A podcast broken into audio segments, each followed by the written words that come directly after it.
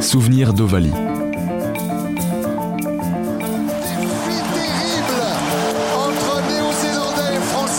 Un podcast original Ouest France.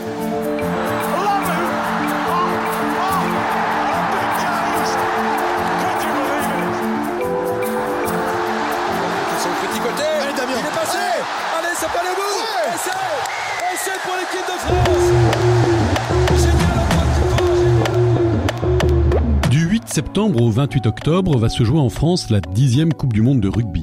Un événement assez récent dans le paysage du sport mondial puisque la première édition remonte à 1987 mais qui s'est imposé comme un incontournable. Monsieur Rugby du journal L'équipe pendant près de 30 ans, Pierre-Michel Bonneau a suivi toutes les éditions sur le bord du terrain. La première mise à part où il était resté à Paris au siège du quotidien sportif un grand témoin d'exception pour remonter dans le temps et revivre en sa compagnie les grandes heures des différentes Coupes du Monde, mais aussi les coulisses de l'événement par le petit bout de la lorgnette. Je suis Philippe Joubin et vous écoutez Souvenir d'Ovalie, une série consacrée à la Coupe du Monde de rugby. Pour la première fois de l'histoire de la Coupe du Monde de rugby, la France accueille l'événement, même si quelques matchs sont organisés au Pays de Galles et en Écosse.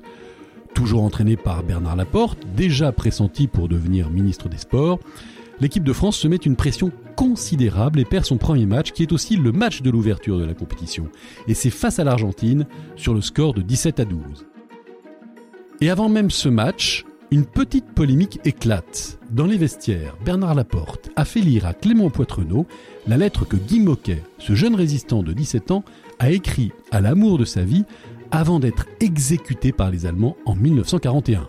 En soi, c'est vrai que ça fait un peu déplacé, peut-être grandiloquent, je sais pas comment ça peut être jugé de plein de manières. Mais c'est tellement rugby, de, les histoires de motivation. Euh, plus anciens se souviennent peut-être qu'un jour, euh, euh, Max Guazzini, il arrivait avec la robe de, scène de Dalida pour motiver les, joueurs dans le vestiaire du, stade français pour un match de phase finale. Et là, je peux dire, c'était sacrés acteurs, les joueurs du stade français, pour pas exploser de rire. Mais bon, chacun a son, chacun a son message. Hein.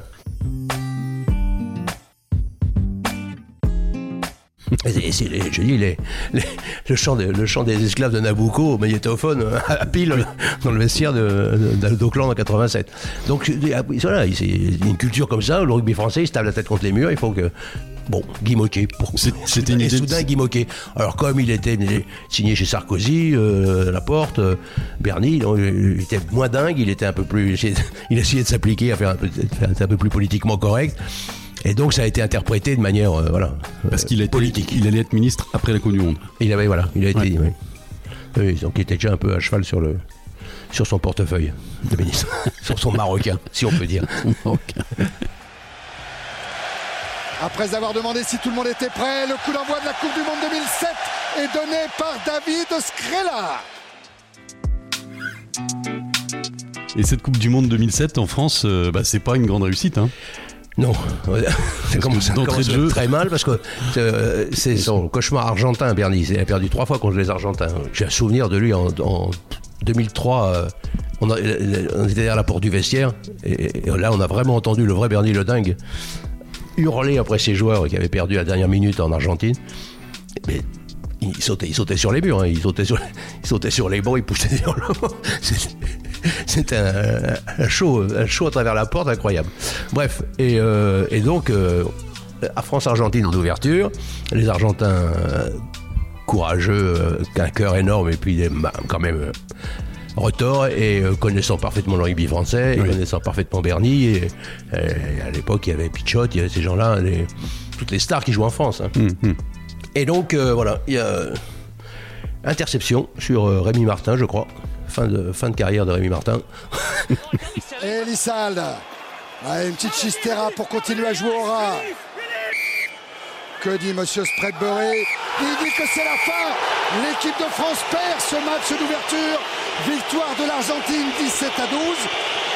L'équipe de France prend quand même le point du bonus défensif. Alors rien n'est fini hein, et, de loin. Il y a encore des matchs à jouer, il y a encore une qualification possible pour les quarts de finale. Et, donc l'Argentine commence par hein, l'Argentine qui gagne. L'Argentine qui gagne. la France fout, pour sa Coupe du Monde. Qui nous fout la tête à l'envers. Et en particulier celle, celle de Bernard Lapassé qui, euh, qui était quand même un politicien de sa propre politique. Et, président de la fédération. Président de la fédération. et qui avait négocié avec les Celtes euh, des, pour avoir les voix des Celtes pour avoir la Coupe du Monde, un match ou deux en Irlande et en Écosse. En tout cas en Irlande, c'est sûr. En Pays de Galles, je veux dire, pardon. Au Pays de Galles. Et donc, euh, voilà, voilà qu'on se retrouve avec les Blacks en quart de finale. Et en plus, à Cardiff pour la Coupe du Monde en France. Ce qui est quand même. des trucs que seul le rugby savent inventer, quand même. Tu ne peux pas, pas imaginer un truc pareil. C'est du combat, c'est du contact, ça va être rude. Box pour un coup d'envoi très haut au point de chute les Blacks avec un premier ballon au sol réclamé par Keller. Et donc, les, nos amis néerlandais, de nouveau, hyper favoris, parce que les Français, vraiment à côté de leur pompe, et, enfin, ordinaire, quoi.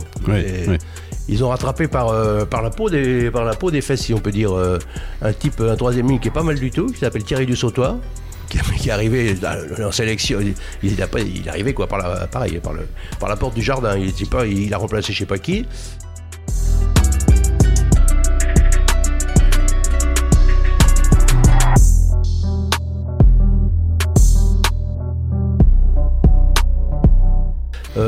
Il y a eu les épisodes avec euh, Chabal deuxième ligne, mais Chabal nature formidable, mais c'est un mec il a commencé le sport à 17 ans quoi. Avant il a fait baby foot première langue, donc euh, il a une VO2 max de poisson rouge, donc très rapidement il, s'essouffle quoi. Donc c'est Alors il avait fait des matchs de préparation formidables, il fait quelques quelques éclairs dans les matchs, mais enfin c'est pas. Oui, voilà. Pas sur le franchement, l'équipe était pas un peu de briquet de broc quand même quoi.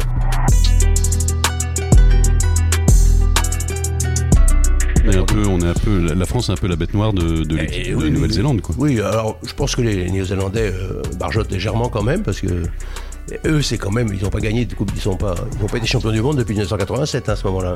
Et c'est quand même, ils sont, c'est les champions du monde dans les, les coupes du monde. Hein. Ils sont numéro un mondiaux tout le temps. Et puis alors après, ils tombent sur les Français en, 99, euh, sur euh, l'Australie en 2003. Mhm. Et voilà. Donc, bon, bref, ça commence à faire beaucoup pour l'opinion publique néo-zélandaise, quoi. Ben, c'est un match d'un courage extrême où, du sautoir bat le record du monde des plaquages. Euh, je crois qu'il met 28 plaquages. Pour l'époque, c'est euh, hallucinant. Euh, ils sont tous derrière, pareil, tous à défendre comme des, sauvages.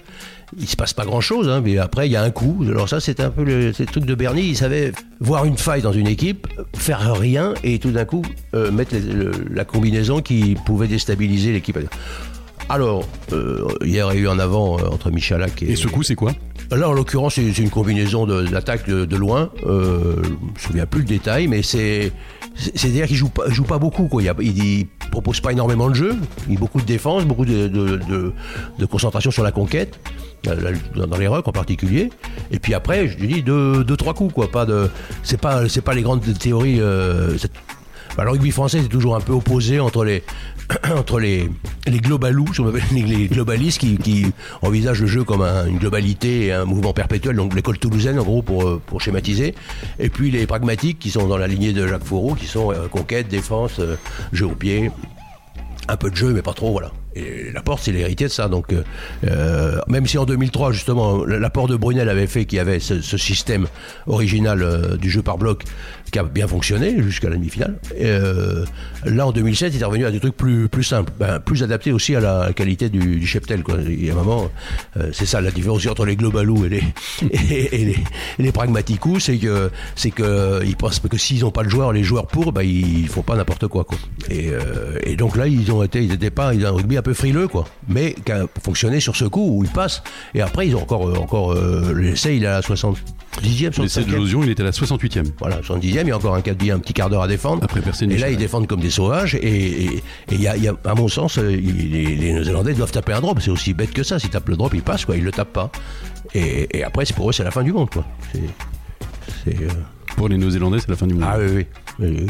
Icari, le talonneur, c'est la désolation absolue dans les vestiaires. Dans les vestiaires, on ne sait même pas si on va rentrer en Nouvelle-Zélande. C'est trop, quoi. Qualifiée, la France, elle retrouve l'Angleterre en demi-finale. Le coup d'envoi donné par Lionel Boxis, la demi-finale de la Coupe du Monde entre l'Angleterre et la France. Et un premier ballon pour les Français. De même que les, qu'on sait faire euh, des misères à nos amis néo-zélandais, de même nos amis anglais à nous, nous faire des misères, et ils ont fait un jeu encore plus minimaliste que le nôtre. Dans la demi-finale En demi-finale. Et ils ont gagné euh, sur 14 un, ballon qui tombe sur la tête de Trail au lieu de tomber dans les bras à l'arrière, et voilà, les rencontres, on ferme et, on attend la fin du, on attend la fin du match en, en faisant des petits tas. Michalak avec la percussion de Josion passe après contact. On va perdre le ballon. Eh oui, eh oui, eh oui, eh oui. Non. Qu'est-ce qu'il dit l'arbitre, oh, Monsieur Kaplan Il dit que c'est fini. Il dit que c'est l'Angleterre qui jouera la finale de la Coupe du Monde. C'était assez sinistre en plus. Il m'envoyait bien que c'était inéluctable aussi. Donc euh, les Anglais étaient un peu plus forts partout. Donc euh, il aurait vraiment fallu une rêve. Enfin, je vois pas comment il aurait pu gagner. Quoi. je, cherche encore. Enfin, non, pas vraiment, parce qu'il y a prescription, mais, euh, c'est marrant. C'est des matchs où il y a un peu le côté, le sentiment d'inéluctable. C'est raté, quoi. pas la peine d'assister. Et après la finale, pareil aussi. Euh, un bon Angleterre-Afrique du Sud. Euh, oui. On peut. Un peu rude Oui, oui, dans le bouilli. Solide dans le bouilli, mais après, euh, pour, la, pour, la, pour la fanfreluche, on, on repassera. Et en finale, donc, l'Afrique du Sud a battu l'Angleterre 15 à 6. Elle s'offre son deuxième titre mondial. Mais avant cette finale, Pierre Michel, s'est déroulé le match pour la troisième place entre la France et son bourreau de toujours, l'Argentine. Bonsoir à tous, le Parc des Princes pour le 47e et avant-dernier match de la Coupe du Monde de rugby 2007, la finale de bronze entre la France et l'Argentine. Le dernier match des Bleus dans cette compétition. Primordial. Le coup d'envoi donné par Frédéric Michalak. Alors voilà, donc c'est toujours un match qui sert à rien, c'est toujours un, un, pinceau, euh, à mon sens, euh, inutile, euh, sauf pour les télévisions. Et ils retrouvent l'Argentine. Et là, comme ils sont, ils sont un peu énervés, qu'ils jouent dans les mêmes clubs, qu'ils se connaissent bien, ils se, ils se, ils se chacaillent un peu, comme on dit. Ils se, ils se mettent quelques torgnoles au nom de l'amitié franco-argentine. Et ils reperdent. Et voilà. parce que les troisième places, c'est pas pour nous. 5 essais, ils marquent les Argentins. C'est ça. Les Français, ils sont plus du tout, quoi. Mais 34-10, effectivement, 5 essais et un seul pour les Français. Oui, oui, non, c'est. Euh, peut-être que la porte est déjà euh, au ministère. peut-être qu'il n'a pas pu se libérer. Enfin bref, pour les, pour les remonter à la mi-temps, pour leur dire de ne pas faire de faute, comme il sait le faire, mais euh, voilà. Et c'est la fin de l'air la porte aussi, cette Coupe du Monde 2007, quoi. Et voilà. Et on, arrête là-dessus. et Bernard Laporte, donc pas au ministère des Sports. Il a arrêté pub pour, pour Lustucru et pour Jean-Bon Madrange pendant un moment.